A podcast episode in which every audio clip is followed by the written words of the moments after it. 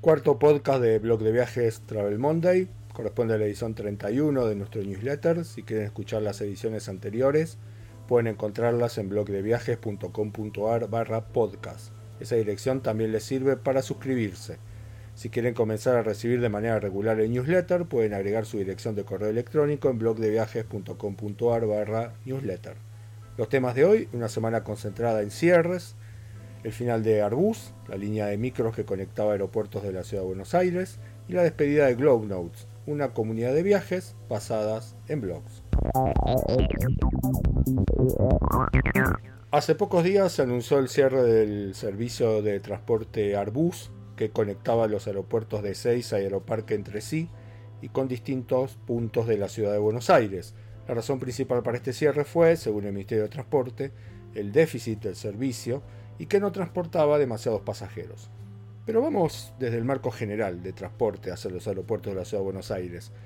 Como saben todos los habitantes de esta ciudad, pero sobre todo los que viajan frecuentemente, la conectividad con los aeropuertos de Seiza y Aeroparque es muy mala a diferencia de muchas otras grandes ciudades, no hay trenes ni subtes que conecten los aeropuertos locales con los puntos principales de la ciudad. Eso nos deja pocas posibilidades de viajar. Obliga a tomar los servicios privados de buses, que son bastante caros, o los taxis y remises, que son más caros aún.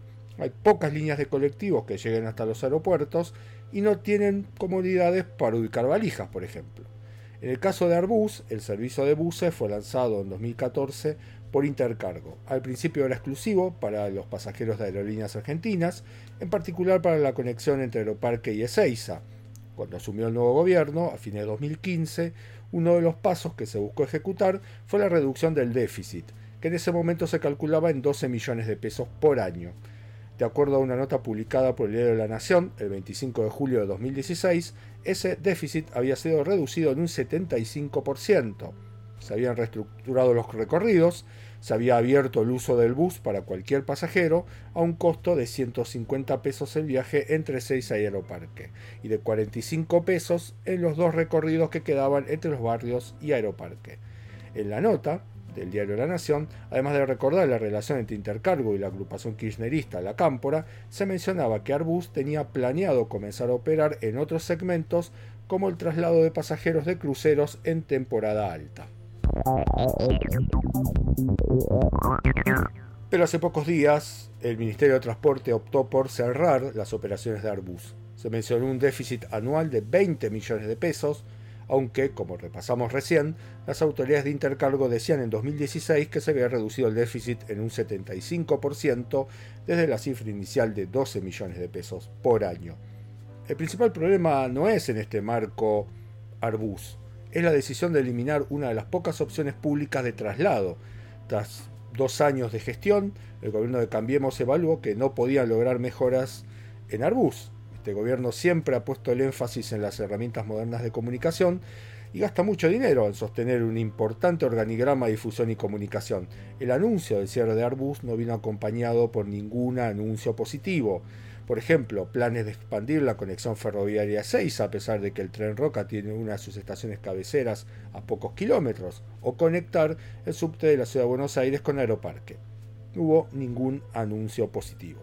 El Ministerio de Transporte está muy involucrado en la expansión de las aerolíneas de bajo costo. El Palomar, que se inauguró recientemente, se conecta a un recorrido del ferrocarril, pero los otros aeropuertos siguen desconectados del transporte público. Es importante bajar el costo de las tarifas aéreas, pero la ecuación de valor del viaje también sería relevante mejorar mucho el transporte público hacia los aeropuertos.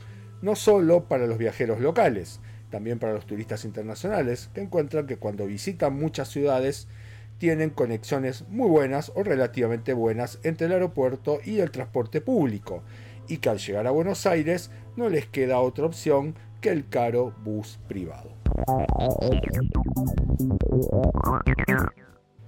Segundo tema del podcast de hoy. En marzo del año pasado cerró TravelPod. En septiembre del año pasado el que había cerrado fue Virtual Tourist.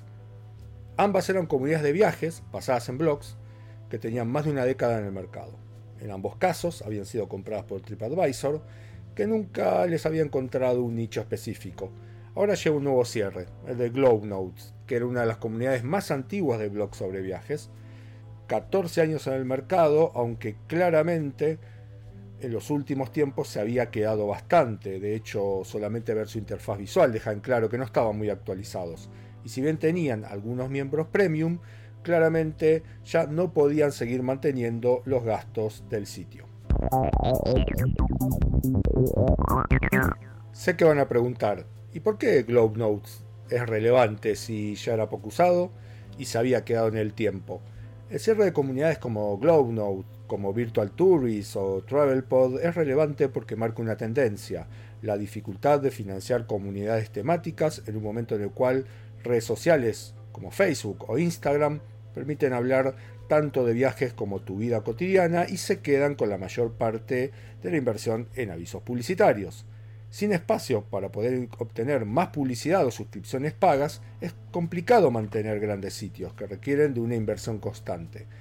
A grandes sitios de contenido como BuzzFeed, que se han adaptado mucho mejor a ese entorno de redes sociales con sus artículos que buscan el involucramiento emocional y la viralidad, les está costando cada vez más sostenerse de lo financiero.